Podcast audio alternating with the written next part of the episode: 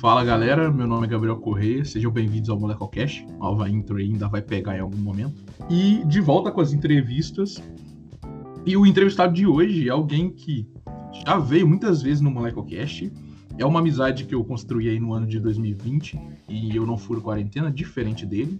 Igor Magalhães, né? O cara que mora em todos os estados do país. Primeiro, dê o seu, seu boa noite aí, seu boa tarde, seu bom dia. E se apresente decentemente para esse podcast aqui. Eu acho que a única vez que você falou sério, sério não, levemente sério, no Molecocast, em todas as 99 participações que você tem, contando aqueles episódios que nunca vão ao ar, foi na primeira vez que você veio aqui, que você era um jovem tímido, falando sobre empreendedorismo social, entendeu? Você lembra desse tempo? Eu Sei lembro. lá, 99 é. meses atrás, ainda assim de pandemia, de quarentena. Uma juventude ainda. Mas fique à vontade aí, se apresente para todo mundo aí. É, eu sou o Igor, tenho quase 23 anos, 23 é meu número favorito, e eu faço matemática aplicada. Eu gosto muito de matemática, de abstração e de lógica, de todas essas coisas, mas eu também gosto de empreendedorismo. E uma das partes mais importantes da minha vida, na verdade, é a música. Eu sou violonista, ish, né? Eu não, não toco violão bem, mas eu adoro tocar violão e se eu pudesse eu tocaria bem.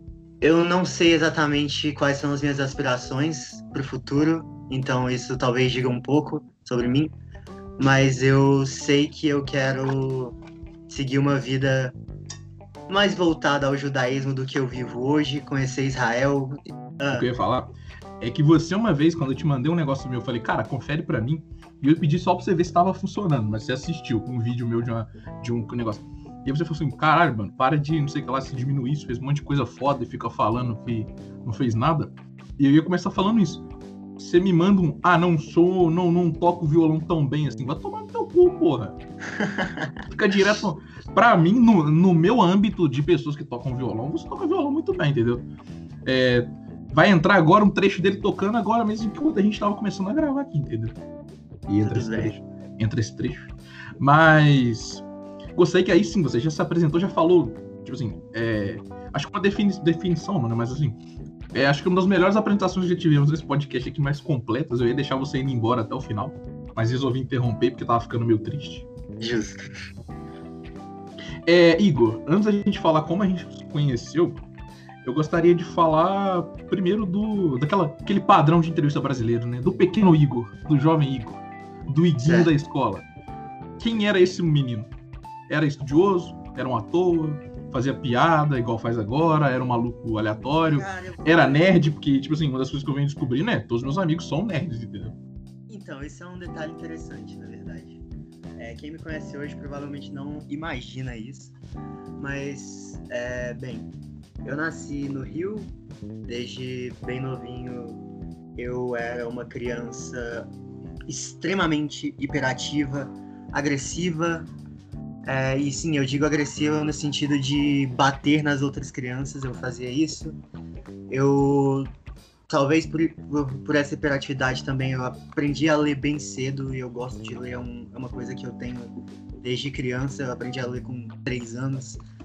E na escola, eu, durante a maior parte da minha infância, eu era aquela pessoa que tirava notas muito boas, um dos melhores da turma.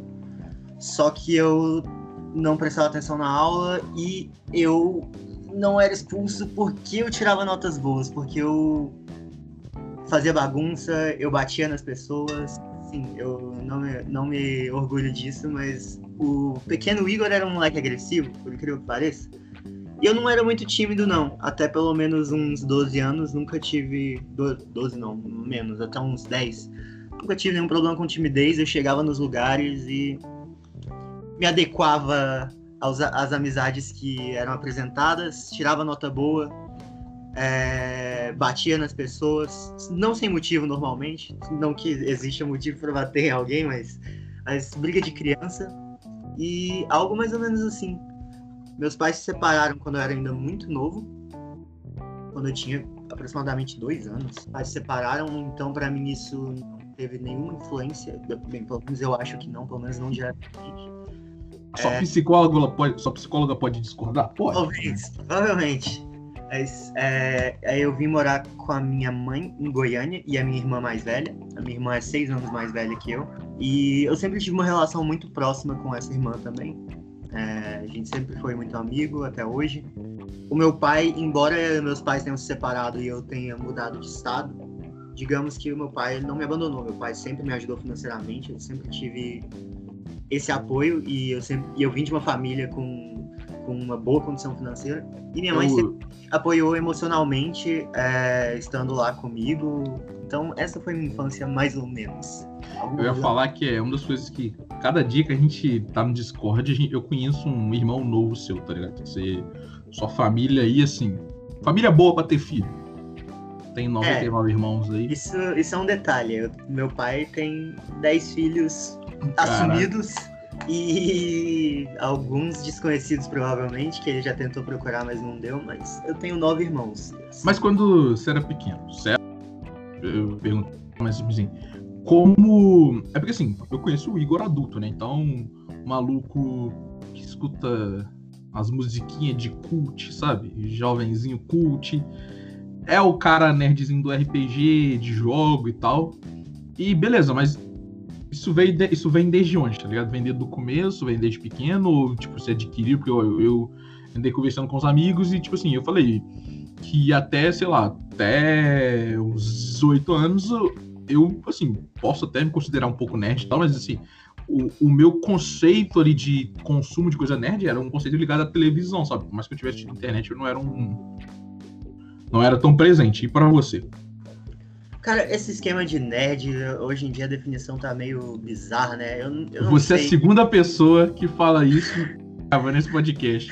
Que a, primeira, a outra pessoa, eu não sei quando vai lá, sinceramente, mas acho que vai depois. Eu, quando gravei com o Vitor, a gente trocou ideia exatamente sobre isso. Que eu falei que, pra mim, o nerd tá sendo aquele cara, sabe, o. o você vai saber porque é mais assim, né? É mais a sua área aí, né? Que é aquele carinha, o branquinho do Cheetos Bola, que fala que o Partido Novo é o melhor partido que tem. Essa é a minha definição de nerd atualmente. Não, pois é, eu não sei. Eu, eu nunca me considerei um nerd. liberal não. na economia, conservador nos costumes. Tá. É, a gente chega em política depois. Eu nunca, eu nunca me considerei um nerd, não. Quando eu era criança, eu certamente não era nerd.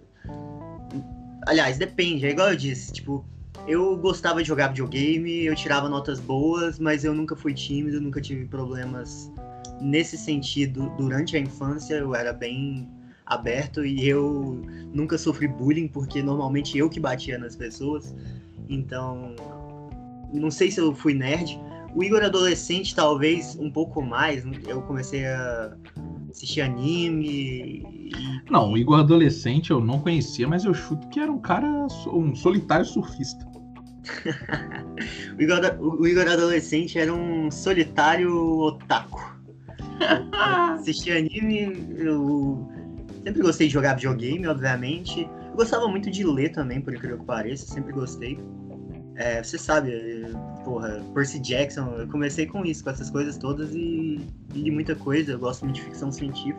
Mas não, não sei se eu, se eu poderia me dizer um nerd. Eu sempre fui meio de um território neutro na sala de aula. Disse o cara, disse o cara que faz matemática. Tudo bem tem isso também, mas, mas eu sempre fui de um território meio neutro na sala, eu não era. Eu ficava no fundão, não ficava. não sentava na frente, não, não era amigo da galera popular, mas ia nas festas e conhecia a galera popular, e tinha ali meus três ou quatro amigos que a gente sentava no meio e transitava entre todos os mundos. Foi mais ou menos isso. Esse esquema, a relação minha com a música começou muito quando eu tinha por volta de 13 anos que eu comecei a escutar muito rock. É, obviamente, na né, época Rock Wings, caralho. Escutei muito Nirvana e toda, toda a atmosfera do grunge na época e segui pra segui para ouvir metal e do metal comecei a ouvir música clássica e da música clássica comecei a ouvir bossa nova e da bossa nova não parei até hoje e escuto muito jazz também e foi aí que surgiu minha paixão por música. Eu comecei a tocar violão com 13 anos por causa de Nirvana e acabei descobrindo o mundo mágico do violão clássico e do flamenco e do jazz, que hoje em dia são coisas que me definem muito mais do que definiam aquele Igor adolescente. Mas socialmente, na adolescência, eu era bem mais tímido, certamente. Durante a infância, não, mas quando, quando você muda para aquela parte da que você deixa de ser uma criança e se torna um adolescente, você se preocupa com o que as pessoas pensam de você. Eu me tornei uma pessoa muito tímida e reclusa. Tinha alguns amigos, conhecia as pessoas, mas evitava me abrir de qualquer forma. Isso é uma coisa que só foi mudar lá por ensino médio, que eu comecei a fazer teatro e colocar a minha cara a tapa e tentar ter experiências que eu não tinha. Mas no geral foi mais ou menos assim. É, e agora, tipo assim, já deu esse panorama todo de quem você era, até chegando um pouquinho quem você é. é eu gostaria de falar de como a gente se conheceu, porque aí depois eu posso falar de, da, do seu curso, porque a gente se conheceu, você não fazia matemática ainda. Né? A gente se conheceu, você era um, um jovem estranho da engenharia. É o padrão também, né? Cara, ó, a primeira lembrança, tipo assim, que eu tenho do Igor foi na campus desse ano. Quer dizer, depois eu lembrei outra coisa, mas eu vou chegar lá. E aí eu tava sentado tomando uma cerveja, eu não lembro se era domingo ou segunda. Tipo assim, se fosse domingo, tudo bem, porque estaria, tipo, acho que era domingo, eu tava vendo o Super Bowl. Eu tava tentando tomar cerveja, aí, tipo, uma galera conversando, a gente tava no hostel, então muita gente no hostel, e como embaixador, tava conhecendo várias pessoas. Aí o Igor senta, tá sentado numa. Eu lembro que ele sentado na cadeira do lado, eu tava no sofá. Aí, algum momento que a galera saiu, a gente começou a conversar ele falou, pô, sabe? Ele, ele mandou assim, pô, é, sabe, tipo assim, perguntou de onde, tipo, falou que me conhecia e tal. Falei, pô, de onde a gente se conhece? Pô? Aí eu não sabia, não fazia a mínima ideia. Falou, não, a gente se conhece da, da RSR, que é um evento do, do I3E do Rio, que a minha faculdade de fora, Minas Gerais, foi convidada. E a gente apareceu. E aí eu fui ter lembrança do Igor, tá ligado? Eu não conversei com o Igor. Mas eu estive naquele mesmo lugar. Tava, tipo assim, o, o, um amigo meu conversando com o pessoal onde o Igor tava e eu tava ali do lado, tá ligado? Mas eu não lembrava, sabe? Até que. É, pode ser, tipo, pra mim, eu falo que é tipo a memória de que todo mundo tem de que o 11 de setembro atrapalhou o Dragon Ball, tá ligado? O Igor pode ter plantado essa memória aí, ele pode nunca ter estado lá, tá ligado?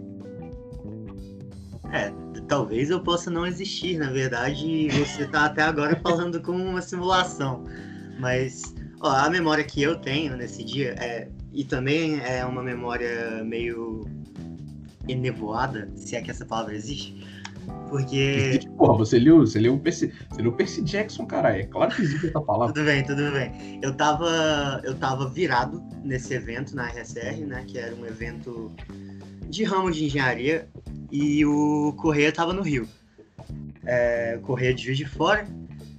E eu só lembro de ver no final do evento, porque o Correia, para quem não conhece pessoalmente, ele é uma pessoa que você não vai esquecer se você vir. Hum.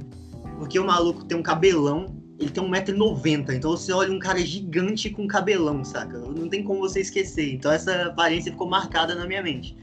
E algumas semanas, eu não lembro se foi algumas semanas depois, eu revi essa mesma pessoa no Instagram da Claro, falando que ele tinha acabado de ser um dos vencedores do programa que eu tinha participado um ano antes. Eu eita porra! Esse cara tava na Campus Mobile? Que, que e eu é não acreditei que o Igor falou que tinha ido na Campus Mobile mesmo que eu, tá ligado? Teve que mostrar uma foto, acho que do Instagram da hora, sei lá, alguma coisa assim. Cara, e é uma foto muito cursed, saca? É uma foto que eu guardo por algum momento. Eu... Entendeu? No momento que o Igor estiver no alto, eu jogo essa foto assim. E eu lembro de ver, eu falei, caralho, ele tava no mesmo evento que eu duas vezes em cidades diferentes, nenhuma dessas cidades era a dele e a gente nos conheceu, pô. Aí quando eu soube que ia participar da Campus de novo, que eu que eu vi o maluco lá sentado no canto dele, eu falei, não, agora eu vou abordar esse filho da puta. Se o destino não nos uniu até agora, quem vai unir sou eu. Aí eu falei, mano, eu te conheço. Aí ele me olhou, você me conhece? De onde? Eu falei, você não tava na RSR? Aí eu falei, aí ele falou, tava. Deu uma tela azul de uns dois minutos, né? Sim, ele ficou, sim.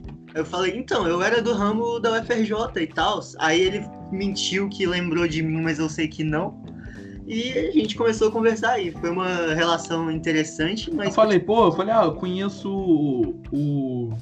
O Rafael Simer. É, eu ia falar Matheus. Eu falei, não, caralho, eu conheço o Rafael. Falei, ah, o Rafael? E tipo assim. Aí eu lembrei, porque, tipo, a última vez que eu tinha ido no Rio antes da RSR, eu tinha contado com o Rafa na sala do ramo. e com a Gabi, que eram as duas pessoas que você conhecia que eu falei. E o Rafa tinha me dado um, uma moeda de Israel, tá ligado? Cheque. Eu guardo, guardo até hoje, inclusive. Eu, eu faço, eu coleciono moedas de vários países. E aí, foi a última vez que eu tinha falado com o Rafael, inclusive. Aí, quando eu falei o nome dos dois, ele falou, ah, tá, conheço. Aí eu falei, tá, faz sentido, mas eu realmente não lembrava do Igor, não, tá ligado? Então, eu acho que até hoje, na real, se não fosse você ver a foto minha na RSR e lembrar que realmente. Que talvez seja uma montagem também. Cara, é porque pra mim não faz sentido, tá ligado? Eu não lembro. Tipo assim, eu lembro que, tipo assim, pô, tinha muita gente desde o de fora. E tinha uma galera do Rio que eu conheci e tal. E eu, cara, eu falei, mano. E, e, e tanto é que eu só, a única pessoa da, da, da UFRJ que eu lembro é a Gabriela. Sim, e eu tava do lado da Gabriela quando você tava conversando com ela. Então é por isso, saca? Você. A única memória sua de mim é uma visão periférica de alguma pessoa do lado da Gabriela. Então. Mas acabou dando certo, acabou chegando como tá hoje. Mas é, uma coisa que eu comentei esses dias com uma amiga minha foi tipo assim, de como as pessoas se afastaram um pouco na quarentena, algumas pessoas, sabe, tipo assim, que é, pô, tem gente que tá no seu convívio, sabe? De você tá ali todo dia, presencialmente, sabe? E aí eu falei das minhas experiências, mas ao mesmo tempo tem pessoas que se aproximaram pra caralho exatamente porque a gente tá online, sabe? Tipo assim, é... foi o que eu fiz um comentário ontem na reunião, tipo assim, que eu falei, pô, a gente joga Among Us hoje porque, porra, tá todo mundo em casa, então você consegue ter 10 amigos para jogar, porque, irmão, você conseguir 10 amigos para jogar um jogo, lá, um ano atrás, online, numa sexta-feira, você teria que estar tá doido, tá ligado? E aí, para mim, vale isso. Tipo, assim, principalmente você, igual você e a Vitória, é, do pessoal da Campus, acho que junto com a Maria Clara, são as três pessoas que eu mais conver... comecei a conversar do nada, exatamente pela pandemia, tá ligado? Se a pandemia aproximou pra caralho, porque senão a gente não estaria conversando, porque a gente estaria em realidades totalmente diferentes. Sim, sim, isso é uma puta verdade, porque abraços Felipe, se você estiver ouvindo. É, eu tenho um amigo que é o Felipe, e lá no Rio a gente convivia todo dia, a gente conversava todo dia o dia inteiro. E com a pandemia a gente super se afastou. Tudo bem, a gente ainda é amigo pra caramba, porra. Se o, se o cara estiver morrendo, eu não vou hit and run, eu vou ligar pro o 90, sei lá, caralho. Não, ele caralho, vai morrer. Inglês, inglês mas, desnecessário mas, na alta aqui mas, mas é, a gente vai acabando por perder o convívio com várias pessoas. Foi uma relação interessante a gente criar esse convívio, né? Porque a gente tava jogando na pandemia praticamente todo dia e começou, ah, vamos jogar, vamos gravar um podcast. E quando percebemos, estamos falando três e meia da manhã de um assunto que que deixa seus olhos marejados, sabe? é, mas é o que eu falei, tá ligado? Acho que eu comentei isso com a Vitória faz uns dias é, que a gente tava discutindo sobre isso, sabe? De como de algumas pessoas. E como de algumas pessoas se aproximam, de outras pessoas não. Eu tava falando, cara, pra mim, é, na, tipo, na minha visão, assim, como formando amizade com as pessoas, cara, é, só vai fortalecer ou só vai criar algum laço quando a gente senta e vai trocar ideia sobre. Tipo assim, sobre vida, tá ligado? Tipo assim, sobre coisas exatamente que a gente gosta, coisas que a gente não gosta, coisas que são, tipo, mais pesadas e tal. Cara, mas não, eu acho que isso que você falou tá completamente certo, porque para mim, uma das maiores bases. Desculpa se minha voz tá falhando, é porque eu. Não, sua voz tá boa, tá boa. Caramba. É, mas para mim, uma das maiores bases de você criar um relacionamento relevante, você criar um laço com uma pessoa, é você passar algum tipo de perrengue junto. Quando você tá se abrindo para uma pessoa, é meio que o mais próximo que você chega disso sem ser exatamente isso. Então, ou você tá na mesma situação com a pessoa, junto com a pessoa, para criar um uhum. laço, ou você tá se abrindo e a pessoa tá ali recebendo aquilo, e é o mais próximo que dá para chegar de passar um perrengue junto. E eu acho que a gente fez isso muitas vezes durante a quarentena e por isso acabou criando esse laço tão fofinho que foi conversar sobre assuntos que realmente que realmente me deixam acordado à noite, que te deixam acordado à noite e coisas da sua vida que te fizeram mal e que te fizeram bem e o que você aprendeu. Tem, tem tudo isso envolvido e muito mais. É, e seguindo agora, assim, é, cara, primeiro, por que você foi fazer engenharia? E segundo, por que depois trocar engenharia pela matemática? E, e mais importante, né? Como foi, tipo assim, para você essa troca, sabe? É, isso foi, na verdade, complicado. Eu não fui uma pessoa. Sabe aquele cara que desde criança era bom em exatas, aí seguiu no ensino médio, e no ensino médio gostou de física e matemática e decidiu, caramba, fazer engenharia, foi para engenharia, gostou e terminou? Não tenho nada a ver com isso, porque assim, no ensino fundamental eu adorava ler, então eu, sei lá, minha matéria favorita era gramática, em segundo lugar, filosofia. Eu queria ser filósofo. E foi passando o tempo, eu fui me interessando por ciência. Então eu pensei, caramba, como o cérebro é bonito, eu quero descobrir sobre o cérebro. Queria fazer medicina e nunca ser médico, queria fazer medicina para ser pesquisador. Então, engenharia não é uma coisa que veio naturalmente para mim, mas é uma coisa que foi crescendo à medida que eu fui estudando. Porque no ensino médio, quando eu decidi que eu queria estudar o cérebro, pensei, melhor curso para isso provavelmente é medicina. Por quê? Porque eu estava me espelhando no Miguel Nicoleles. E eu pensei, para fazer medicina eu tenho que estudar. Eu comecei a estudar bastante e descobri, caraca, não é que física é legal e biologia é um, é um saco. E eu acho que nesse ponto mudou muita coisa na minha vida, porque eu tive um professor que me inspirou bastante nesse quesito. Eu não era bom em física e, e eu cheguei a ser um dos melhores alunos da sala em física, só pegando um livro e estudando todo dia, porque porque ele me incentivou a isso, sabe? E nesse momento teve o ponto de virada. Eu pensei, caramba, eu não, não é medicina o curso para mim. O curso para mim, sabe, você... eu, eu, queria fazer astronomia porque eu tava gostando muito de física. Aí um dia eu vi um vídeo no YouTube, vocês podem procurar nesse momento. Agora você que tá ouvindo esse podcast, astrofísico porteiro. E eu pensei que eu não queria ser desvalorizado assim. Então a solução imediata foi trocar para uma engenharia da vida, que acabou sendo natural. Meu pai é engenheiro, então se eu fizesse alguma engenharia, meu pai provavelmente teria um contato ali para me arranjar um emprego, algo assim. Acabou que eu fui para engenharia que menos ele poderia me ajudar, que é a engenharia da eletrônica de computação, e meu pai é engenheiro civil. Mas eu gostava muito de física, gostava de matemática, e de computadores e eu achei a ideia de você poder criar um negócio só programando algo muito maravilhoso para simplesmente deixar de lado. Então foi aí que eu fechei, beleza. Vai ser engenharia eletrônica de computação na UFRJ que eu vou fazer. Para quem não sabe, nesse ponto eu ainda estava morando em Goiânia e eu queria fazer um de volta para minha terra e voltar para o Rio. Então eu fui para a UFRJ fazer engenharia, que foi ok por um tempo. Eu nunca gostei das aulas na faculdade, na verdade, e eu não gostava muito das coisas que eu estudava, mas eu pensava, ok, é o que eu tenho que fazer para chegar onde eu quero.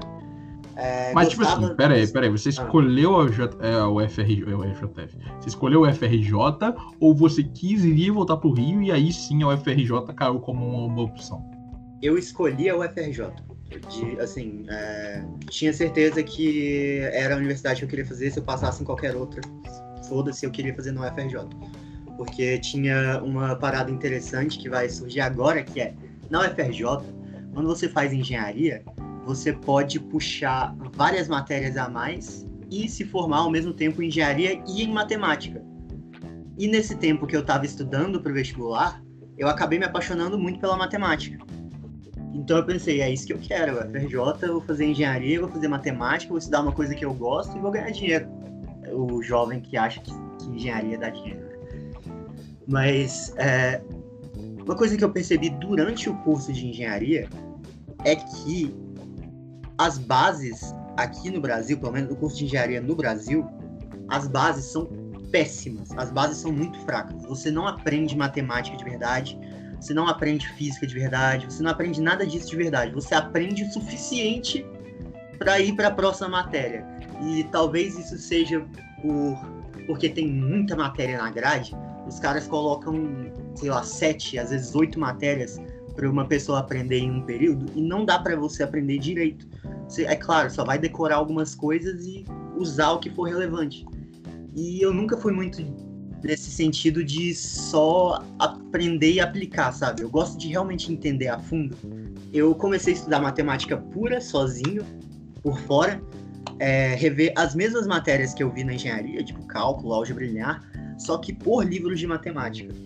Eu me apaixonei com quão belo e quão lógico é a coisa, sabe? Você realmente tem um universo ali que você inventa, digamos assim, com seus postulados.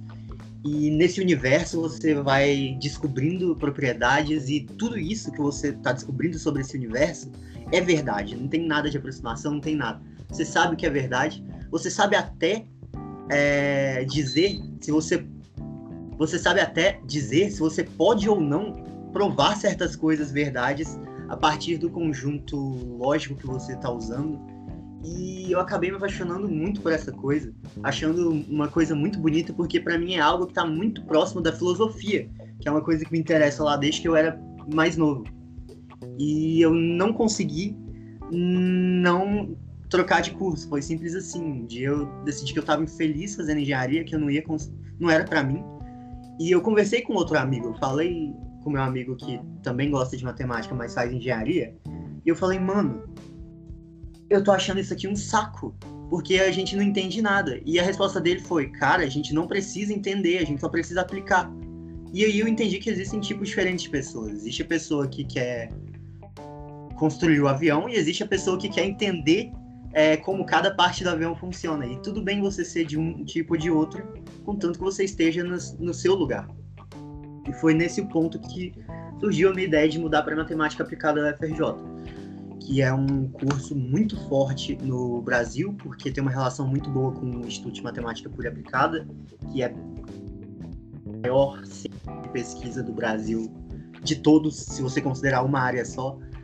É, a gente tem uma medalha Fields, que é equivalente ao prêmio Nobel da matemática, só que todos os matemáticos vão te falar que a medalha Fields é uma honra maior que o. E então foi uma oportunidade muito boa para mim. Também fiz umas puxei matérias na matemática aplicada e pela primeira vez eu senti aquela fagulha de ânimo de quando de quando você começa a se interessar por uma coisa quando você é criança, sabe? E uhum. foi isso que aconteceu comigo. Eu tava lendo um livro, estudando para uma prova, lendo uma demonstração e do nada eu soltei um sorriso, sabe? Eu falei, caramba, que ideia genial. E esse tipo de coisa não tinha acontecido comigo na engenharia. Então foi uma mudança que aconteceu de uma forma levemente brusca, mas ao mesmo tempo muito natural. Sim. Geralmente você vem aqui para falar merda ou falar coisa que não é séria, mas como eu falei na apresentação, você já vem em episódio de falar sério, e foi inclusive quando eu tipo, meio que te conheci, né? É, você falou de como você se apaixonou pela matemática, mas como que a inovação, tá ligado? Apareceu na sua vida e como você foi se envolver. Porque, tipo assim, uma das coisas, para mim, não é difícil de perceber, porque para mim é. Qualquer pessoa que passou pelo menos por um I3E, qualquer instituição assim, ela, para mim, ela já é mais predisposta a entrar em projeto, a tentar inovar, a participar de competição, essas coisas. Porque, sei lá, sabe, primeira vez que eu, que eu fui ajudar alguém, tipo, por essas coisas, eu falei, caralho, queria continuar fazendo isso. E aí isso expande. Mas para você, como é que veio isso, sabe? Ó, a gente, como a gente falou, a gente se conheceu pela segunda vez né, na campus, já era sua segunda participação, hoje você está como embaixador, então hoje você está do outro lado, hoje você está distribuindo conhecimento. Como é que foi isso tudo? Cara, a inovação entrou na minha vida meio que por acaso, porque eu entrei no curso de engenharia, como eu disse, primeiro período não estava achando legal, estava é, sentindo falta de alguma coisa, eu pensei, eu preciso procurar qualquer coisa que me incentive. Então, desde o primeiro período, eu comecei a fazer iniciação científica em engenharia biomédica, eu entrei no ramo estudantil do I3E e é, eu decidi que nas férias eu não ia ficar parado, eu ia fazer algum projeto, ia fazer alguma coisa para achar algo que me desse ânimo. E eu falei isso para um amigo que estava numa situação parecida com a minha, de desânimo com a faculdade. Ele recebeu um e-mail da UFPR, que era onde ele, onde ele estuda, inclusive, falando sobre essa tal de Campus Mobile. Ele falou, ó, oh, você não queria fazer um projeto nas férias? Por que, você não se inscreve aí? Aí eu olhei e falei, tá, pode ser interessante. Eu aprendo a desenvolver um aplicativo. Se, se for selecionado, ok. Se não, ok também. Só quero um projeto mesmo, então é isso. É, e eu, quando eu tava nessa vibe, eu tava assistindo muito um canal de um youtuber chamado Jarvis Johnson, que é um cara negro na engenharia de software. E ele estava falando de como um problema grande para ele foi a falta de representatividade. E eu pensei em unir o projeto com isso que ele, com essas palavras que ele falou e o meu projeto de férias e fazer algo para tentar melhorar a representatividade de pessoas de minorias na tecnologia, porque realmente tem pouco. Minha sala de engenharia eletrônica tinha três mulheres, sabe? Aí eu fiz um projeto assim, sem, sem muito pensar em, de fato, na aplicação social que ia ter, ou, ou questão de empreendedorismo, porque eu não tinha noção de nada disso, eu só sabia que eu queria desenvolver alguma coisa e inscrevi para campus. Ok, ficou de lado. Segui fazendo as coisas da minha vida, descobri que eu ia, que eu fui selecionado.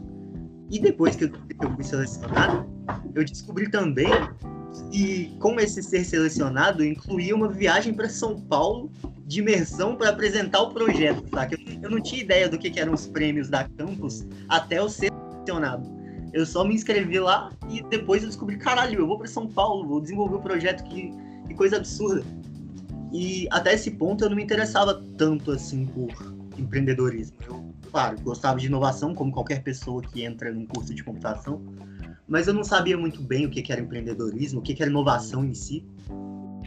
E chegando na campus, eu tive uma visão muito diferente de tudo, por, por causa dos conteúdos que a gente teve, por causa das oportunidades que a gente teve, e principalmente porque nesse meu primeiro ano participando da campus, eu foquei o meu projeto no que eu sabia, que foi fazer um aplicativo bem legal, bem bonito, bem responsivo. E na hora que a gente chegou na banca de especialista, eles cuspiram na nossa cara, de uma forma positiva, obviamente, e falaram: Cara, tudo bem, seu aplicativo tá ótimo, mas você não tem nada, você não falou com ninguém, você não sabe se as pessoas querem isso, você não sabe se isso vai te gerar dinheiro, você não sabe de nada. Aí eu, caraca, mano, que desânimo me bateu, mas ao mesmo tempo acendeu meio que uma fagulha de Sim. procurar mais isso, sabe? Porque Mano, a, banca, a banca da campus, ah. sei lá, todos os anos, mas especialmente em 2019, a banca da campus estava criminosa, tá ligado? Porque, tipo assim, tinha, a minha banca pelo menos tinha 11 pessoas. Ah. Tinha, ou seja, 11 pessoas é mais gente para te bater, entendeu? É mais gente para te bater de área que você nem fazia a mínima ideia que tinha que pensar. Não, é, é o cara virar para mim e falar é, como tá o seu aplicativo para para surdos. Aí eu falar, não, a gente deixou as frases de uma forma que facilite a leitura para a compreensão de quem não entende muito bem o português. Ele falou, ok, e o cento de surdos que não sabem português e só libras? Aí eu fiquei calado, uma lágrima desceu. Falei, não sei, senhor. Esse tipo de coisa, sabe?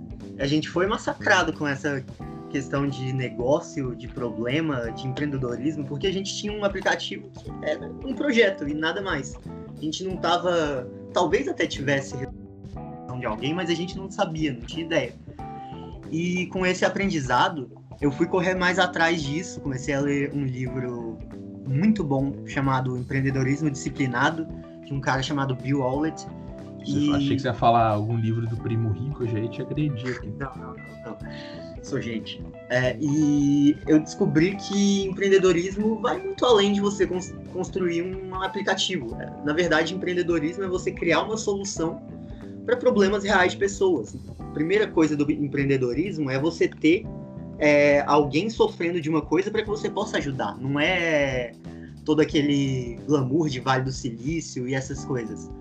E eu segui nesse projeto com os meus amigos por um tempo até descobrir que o projeto não seria sustentável, porque, bem, não, não tinha mercado suficiente, o que tinha já estava sendo abocanhado, era uma coisa meio nichada, e por vários outros motivos a gente era um time de.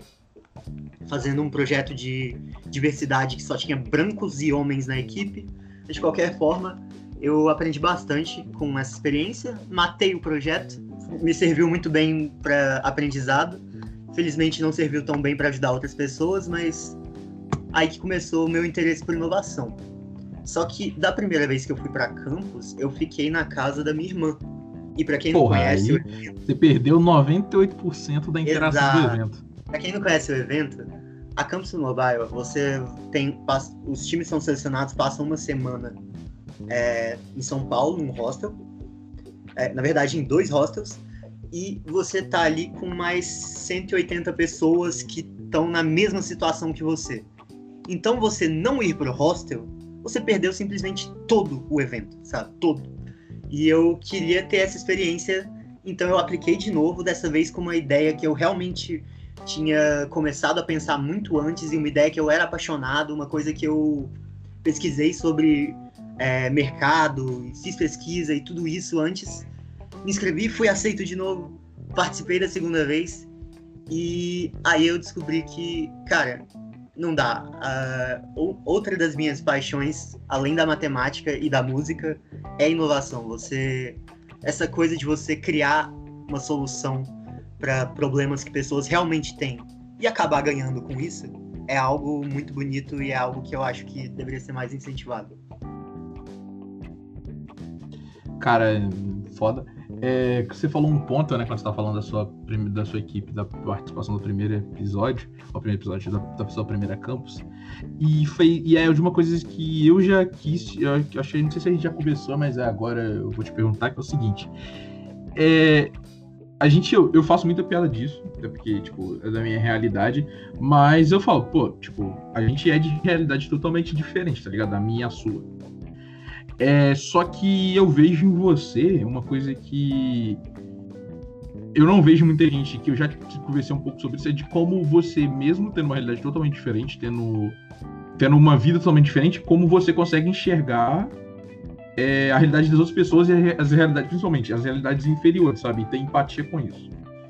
Como você desenvolveu isso? Isso tem, eu diria que tem em parte uma grande influência do meu pai, porque o meu pai nasceu numa família muito, muito pobre no interior do Ceará, numa cidade que vocês não conhecem, chamada Mucambo, que, sei lá, há 10 anos tinha mil pessoas, imagina há 70. É, e meu pai trabalhou, saiu de casa com 12 anos para ir para uma cidade melhor e trabalhar e estudar porque não tinha não tinha escola suficiente para para ele seguir os estudos dele e ele trabalhou, depois trouxe a irmã dele e foi crescendo na vida, estudou. Meu pai vendia castanha de caju no sinal para pagar a para se sustentar durante a faculdade de engenharia dele. Então, o meu pai sempre deixou pra gente muito claro que tudo bem, a gente nasceu com uma condição muito boa. Quando eu nasci, meu pai já era de um cargo alto na, numa empresa grande e nunca me faltou nada, nem perto disso, sempre sobrou tudo, na verdade. Mas o meu pai sempre foi tão humilde quanto possível e sempre controlou isso como se como se a gente não vivesse nessa realidade mesmo, sabe? Porque tinha condições de, do meu pai fazer certas coisas que ele não fazia, simplesmente porque ele sabia que se ele fizesse, isso ia influenciar na nossa personalidade de um jeito muito ruim. Então, em parte tem isso, mas eu acho que meu pai fez o, possível, é, porque a gente acaba se fechando em, uma, em bolhas sociais, como por exemplo eu que estudei a minha vida inteira em colégios caros e privados e só tinha pessoas da mesma condição financeira que eu. E uma coisa que me mudou muito foi ir para a Universidade Federal, porque é, quem não sabe aí, Universidade Federal tem cotas, então você vai conhecer gente de todas as realidades. E você vai conhecer gente de todas as realidades mesmo, não só pelas cotas, mas isso ajuda muito. E eu acho que essa foi uma coisa que fez crescer a minha empatia com pessoas de outra realidade de uma forma que simplesmente antes eu não poderia. Porque antigamente se eu chamasse um amigo para sair e ele falasse que não podia, que não poderia, porque ele tá sem tempo. Hoje em dia, eu sei que tem amigo que eu não posso chamar para sair porque o cara vai trabalhar, que ele tem que ajudar a sustentar a casa. Ou às vezes porque ele não tem pai desde criança, ou porque o morro dele vai estar tá vai tá em guerra na hora, algo assim, sabe? E isso eu acho que é o mais importante, você se expor a várias realidades, porque antes de você conhecer pessoas assim, não adianta só você ver na TV ou ver no jornal. Antes de você conhecer, dar um rosto à pessoa, dar um nome, conhecer as, as aspirações, a história dessa pessoa, você não humaniza. E se você não humanizar, você não vai sentir empatia.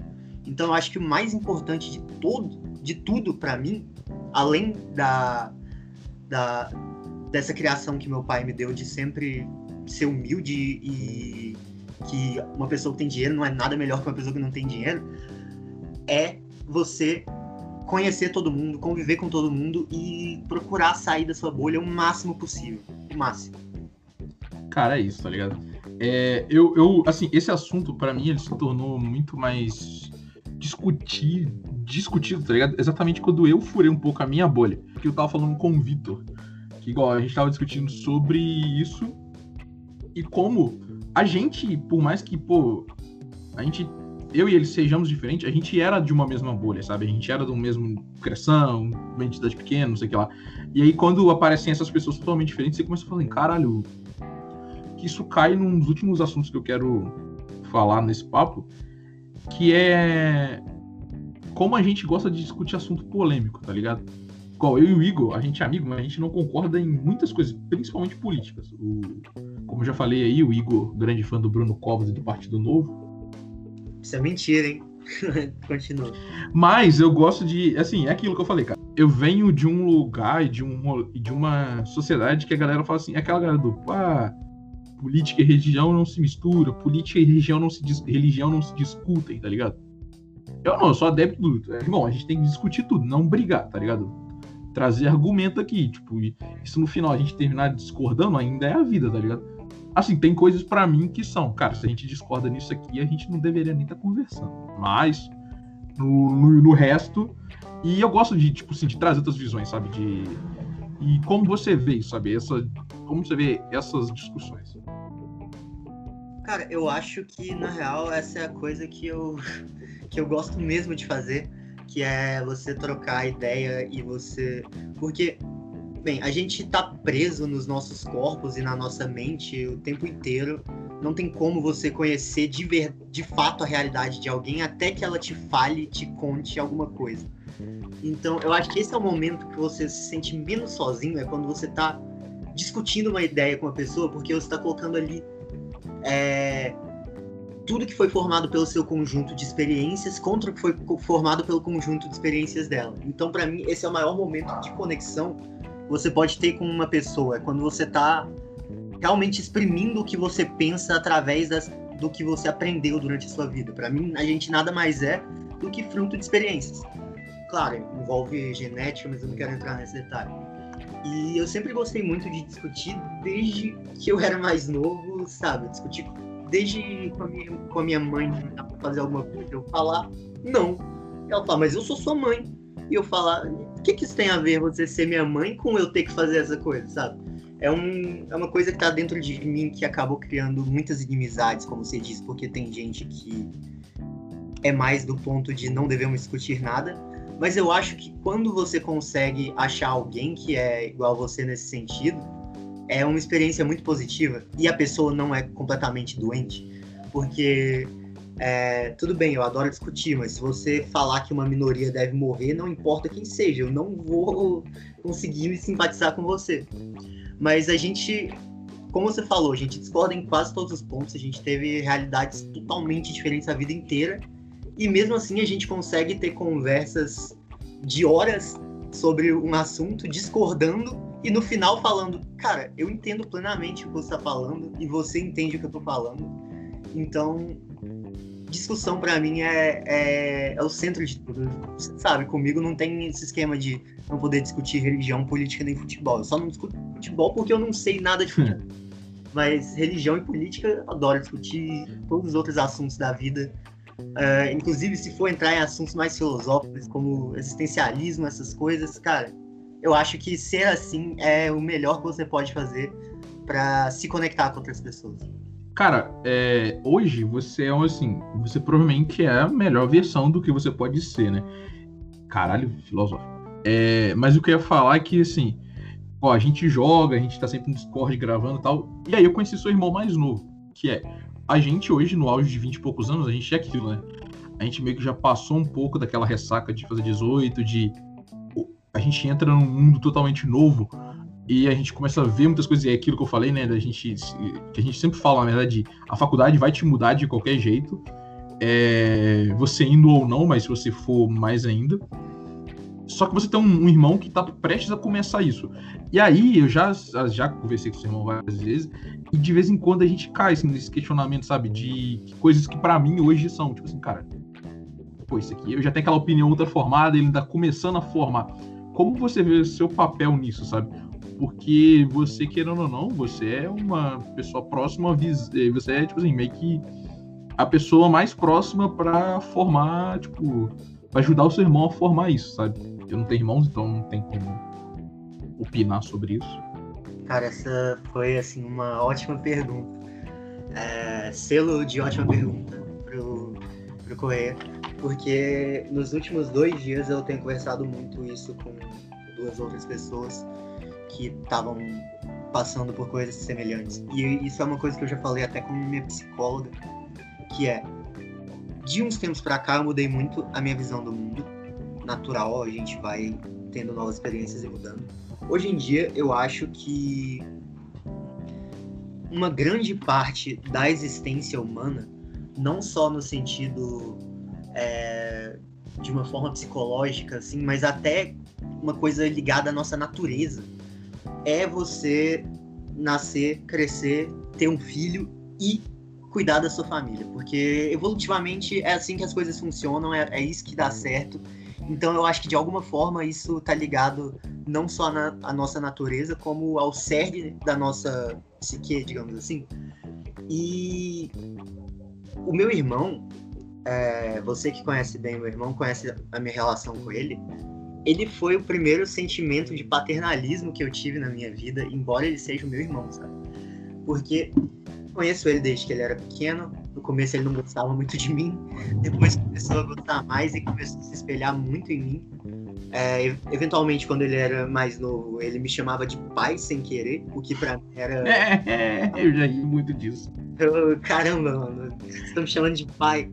É, quando ele era. Você é tipo, você é tipo. Aí eu não sei se você tem referência como jovem branco. Você é tipo o Cris é pros irmãos dele, todo mundo é o Cris. Talvez. Claro que tem essa referência, pô. Tá. É, e, por exemplo, teve uma vez na escola do meu irmão, quando ele era novinho, que pediram para ele desenhar é, o herói dele. E o desenho que ele fez foi o irmão dele. Ele me desenhou, ele não desenhou meu pai. Assim.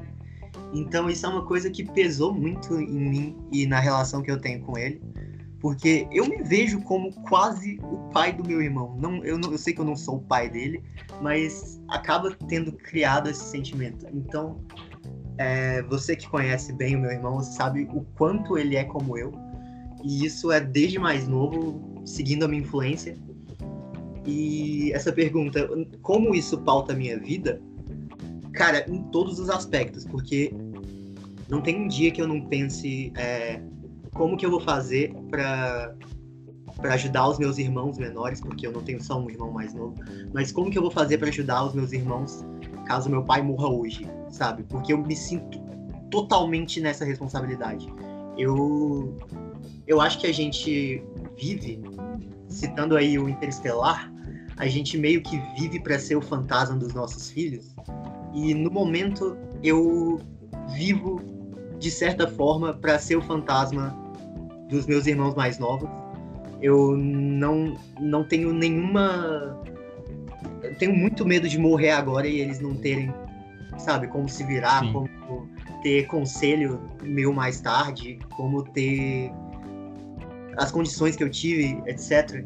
Então, é uma pergunta realmente que você fez que me toca de uma forma, mas eu acho que cara, o papel de um irmão na vida, um irmão mais velho na vida do irmão mais novo, pode até não ser para muitos, mas deveria ser exatamente isso, saca? Você é quase um segundo pai para aquela pessoa. Você tem que tem que dedicar a sua vida a isso. Eu perguntei porque às vezes eu me pego pensando em como eu poderia ser isso pros meus primos, tá ligado? Como eu falei, eu não tenho irmãos. E eu tenho. Até que tem muitos primos, mas a maioria são da mesma idade ou mais velho. Só que eu tenho dois primos praticamente da mesma idade, de, dos dois lados de famílias mais novos, tá ligado? E eu falo, tipo assim, hoje eu converso. Tá ligado? Eu já teria condição de conversar com eles mais. Mas hoje ainda assim, eu converso bem pouco com eles, mas quando a gente senta e tal, principalmente presencialmente, porque eu não, sei lá, não gosto de trocar, eu não troco esses papos muito online. Aí a gente, a gente chega e discute, sabe, sobre coisas da vida, sobre dicas, sabe? Sobre, é, é, pra mim é isso, tá ligado? São pequenas coisas que te ajudam a construir aquilo que é. E não é construir, tipo assim, moldar, igual você falou que o Lucas é muito parecido com você. O Lucas é muito parecido com você, tipo assim, você moldou muita coisa para ele, mas ele teve o. Tá, eu acho isso maneiro, eu vou seguir. Não, eu acho isso aqui uma merda e foda-se, tá ligado? É, e eu gostaria de ser, tipo, e eu acho que isso é o diferencial, isso é o foda, tá ligado? Você falar, olha, tipo, sabe, você tá lá na frente, então você já seguiu vários caminhos, você tá ali pra voltar, e você falou, tá ligado? Você tá ali pra voltar e falar, cara, hum, achei esse caminho meio merda, vai por aqui. E como você mesmo falou, gosta de um cara questionador, tipo, falar, não, é por esse caminho é meu merda por isso, tá ligado? Sabe, de ser essa pessoa. Obrigado aí pelo selo de ótima pergunta. Calma, não, eu quero falar até mais. Não, vai. Isso que você falou é realmente muito certo, esse esquema de não, não só fazer com que o seu irmão seja seu espelho, mas sei lá, todos os meus amigos que me conhecem há muito tempo e conhecem o meu irmão falam que o meu irmão sou eu 2.0, saca? Ou eu melhorado. E eu realmente fico feliz quando eu ouço isso, porque isso significa que ele absorveu o que foi bom e eu tentei evitar que ele absorvesse o que eu achei que foi ruim. Então, eu sinto uma responsabilidade muito grande nisso e eu tenho uma, uma, uma relação muito boa com meu irmão hoje. Você, você conhece a gente, você já viu a gente junto. Eu não tenho problema nenhum em contar qualquer coisa que acontece na minha vida pro meu irmão e imagino que ele não tenha para mim também, porque ele sempre conta e eu sinto como se ele realmente fosse um melhor amigo que eu tenho ali, que eu me preocupo sempre, mas ao mesmo tempo que que é responsabilidade minha, sabe? Mesmo tendo meu pai ali, eu não consigo me abdicar disso. É uma relação interessante. É Sim. um paternalismo antes de você ser pai. Interessante.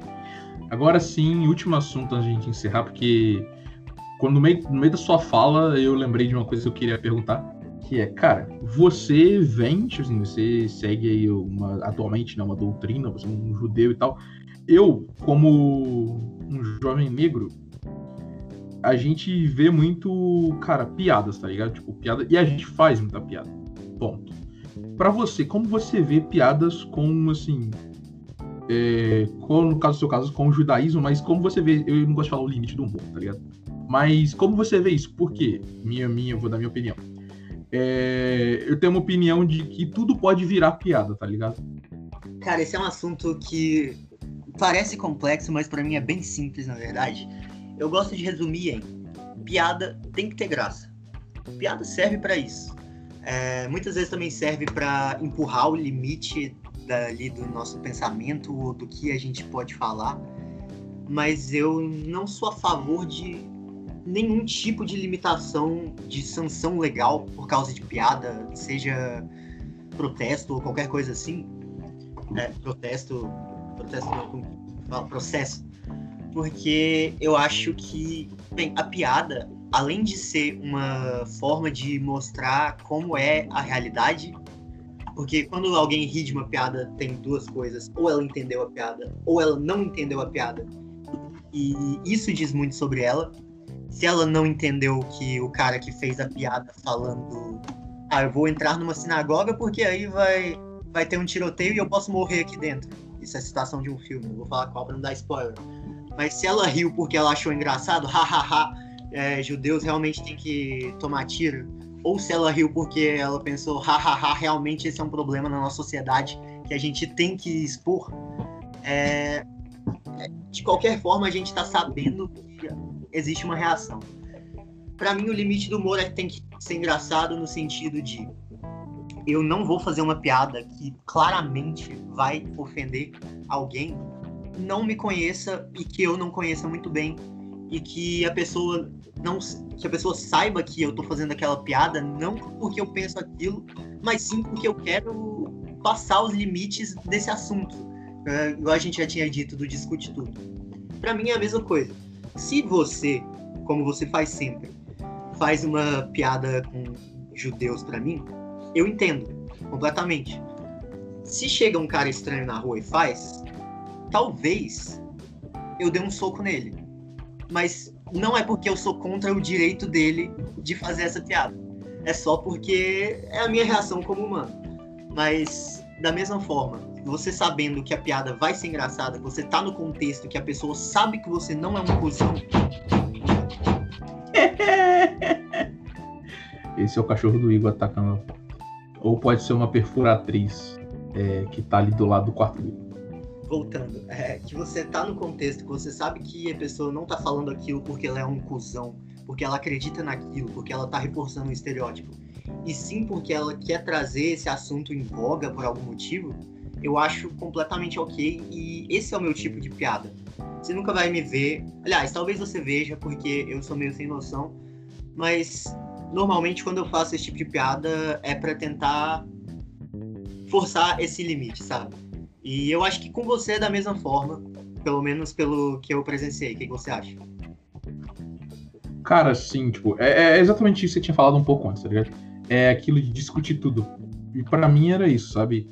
Fazer piada com as coisas, em 99% das vezes, sou eu falando de algo que as pessoas não gostam ou não querem falar, e tentando fazer com que o humor daquilo, mesmo que seja aquela risada do hum, ri, sabe? Hum, mas para quê? Para que esse assunto fique ali, sabe, como um tema e as pessoas as pessoas param para pensar, sabe?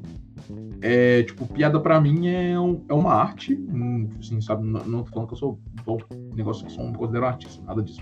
Mas para mim a piada é uma arte e aí já traz 999 episódios do MolecoCast que já discutiu humor que é tipo como as pessoas, como a sociedade considera isso, sabe? E, e a nossa sociedade ela é um pouco retrógrada nisso, sabe? Mas é, vou até fazer uma citação do João Carvalho da UDR. Para quem não sabe, o UDR foi um grupo de um grupo musical que fazia músicas um tanto quanto polêmicas, que ele estava comentando como, bem, eles foram proibidos por lei de existir, não por lei, mas pelo juiz, é, de existir por causa das músicas que eram ofensivas, mas ele estava comentando como o intuito quando ele fez uma música com o nome, por exemplo, Bonde da Orgia de Traveco. Como o intuito não era, sabe, ofender os travestis ou as travestis. Enfim, é, o intuito nunca foi esse. O intuito era mostrar para a sociedade que essa pessoa existe e que tem um cara que tá na casa dele e ele só consegue se excitar com um travesti, mas ele tem a esposa dele e ele vai na Augusta de madrugada fingindo que tá trabalhando mais tarde para procurar essa travesti que tá marginalizada, mas ao mesmo tempo ele não consegue aceitar que essa pessoa exista e que tem um espaço na sociedade. Sabe? É esse tipo de coisa. Quando... Outra música. É. Ah, Bonde do Aleijado. Eu acho que é esse o nome, não lembro é, ele conta como em um show tinha um cadeirante e o cara tava mais feliz que nunca quando tocaram essa música. As pessoas ficaram jogando ele para cima, porque isso era ele falando: Ei, eu existo, eu estou sendo notado, eu não sou café com leite, vocês não precisam olhar para mim como se eu fosse só motivo de pena. Eu sou todo um humano complexo com várias outras coisas, eu não sou definido só por isso, sabe? Eu acho que esse é um papel que o humor tem que é essencial e que a gente acaba perdendo para os dois lados da moeda, tanto esquerda quanto direita, que não gostam desse papel, que para mim é o mais importante. Cara, agora sim, chegando no final do nosso episódio, é, primeiro, muito obrigado. Calma, não vai se despedir, passar por cima de mim igual você faz todas as vezes. Ainda tem uma última coisa preparei um papelzinho aqui de jogo das cinco dicas. Gostaria que você. Gostaria não, né? Você vai participar. Vamos ver se você vai acertar. E aí sim a gente termina o episódio. Pode escolher uma dica de umas cinco aí. É... Pera aí que eu tô com o papel errado. eu tô com o papel do outra gravação. Agora sim. Vai, pode ir. Ok, número 3. É... Não existe na vida real. É, aqui você pode chutar cada dica, né? Mas eu não sei se se você acertar e acertar, eu te pago um jantar. Shrek. Não, e talvez você tenha estragado todo o jogo. 5. Grande sucesso entre as crianças. Eu vou, eu vou fazer, vou falar todas as dicas e provar como você deixou anticlimático falando Shrek. É, membro de uma grande franquia, verde, não existe na vida real. Grande sucesso entre as crianças, solitário. Eu escrevi pra parecer seu Shrek, tendo. Agora você pode chutar quem que é, tá ligado? Mas não é o Shrek. Cara, Porque tem o, o solitário aqui veio pra. pra Verde? realmente. é, quem Verde é diminui, verde? verde diminui, tá ligado? O verde veio pra te confundir e você achar que é o Shrek. Porra, foi, foi realmente anticlimático. Ah, calma, deixa eu pensar. É, personagem verde pra criança só pode ser o. Ah, qual que é o nome daquele bicho que tem, tem um olho só do Monstros S.A.? Monstros S.A. Tá, Essa é uma piada interna com talvez duas pessoas que escutam esse podcast entendam. é o. O Wazowski do Monstros S.A. Não, você errou. E o Brasil fica feliz nesse momento que você errou. Quem Você é? é- era o Caçador de Marte, o Ajax da Liga da Justiça. Um dos meus Ah, personagens tá. preferidos. Justo, eu não vi muito Liga da Justiça. Junto com o Arqueiro Verde e o Flash. Tudo bem, né? Fazer o que é. Mas eu fiz exatamente, eu fiz só pra te confundir, mas como você já chutou Shrek na primeira, e, e como eu falei que você podia chutar várias vezes, então aí, tipo, se eu falasse não, aí quebrou todo o clima. Você nem usou o verde. Mas é isso aí, novamente o Igor sendo anticlimático, esse é o dom dele nesse podcast. Obrigado. Cara, muito obrigado pelo papo. Dê o seu tchau aí. E eu não vou falar fica à vontade pra voltar, que você já viu em muito episódio aqui. Tá bom. É, Muito obrigado você pelo papo. Pra quem não sabe, esse papo que a gente teve hoje aqui é basicamente os papos que a gente tem entre uma e quatro da manhã, muitas vezes. Mas Só dessa que- vez, dessa vez menos caótico. Geralmente, Exato. você- geralmente, vez, geralmente nós dois estamos mais caóticos. sim, dessa vez foi de uma forma light pra não assustar, né? Eu vou me despedir de uma forma diferente, então espero que meu microfone esteja pegando bem. Eu vou tocar uma música aqui. Se errar, é, você corta e nada aconteceu. Mas essa música se chama Ventanas al Alma, do Vicente Amigo. Significa Janelas à Alma. E vamos ver se vocês gostam se o microfone pega bem e se vai ficar no podcast, né? A música fica.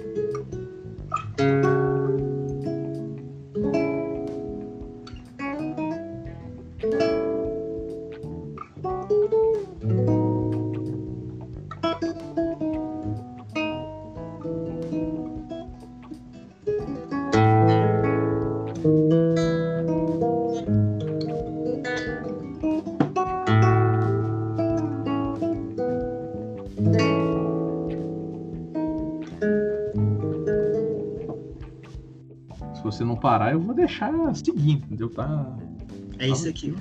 tava na minha É. brisa. Sinto muito pelos erros. Se vocês quiserem ver uma versão com um pouco menos de erro, Sinceramente, ninguém percebeu os erros. não. É- percebeu, percebeu. Se vocês quiserem ver uma versão com um pouco menos de erro, entrem no Instagram, Igor Magalhães R. E Eu vou deixar o link do post no episódio. muito obrigado pela participação novamente. Ótima conversa com você. Nem parece trabalho, nem parece que você está me pagando para estar aqui. E até a próxima. Muito obrigado você, muito obrigado a todo mundo que tá assistindo até agora e tchau.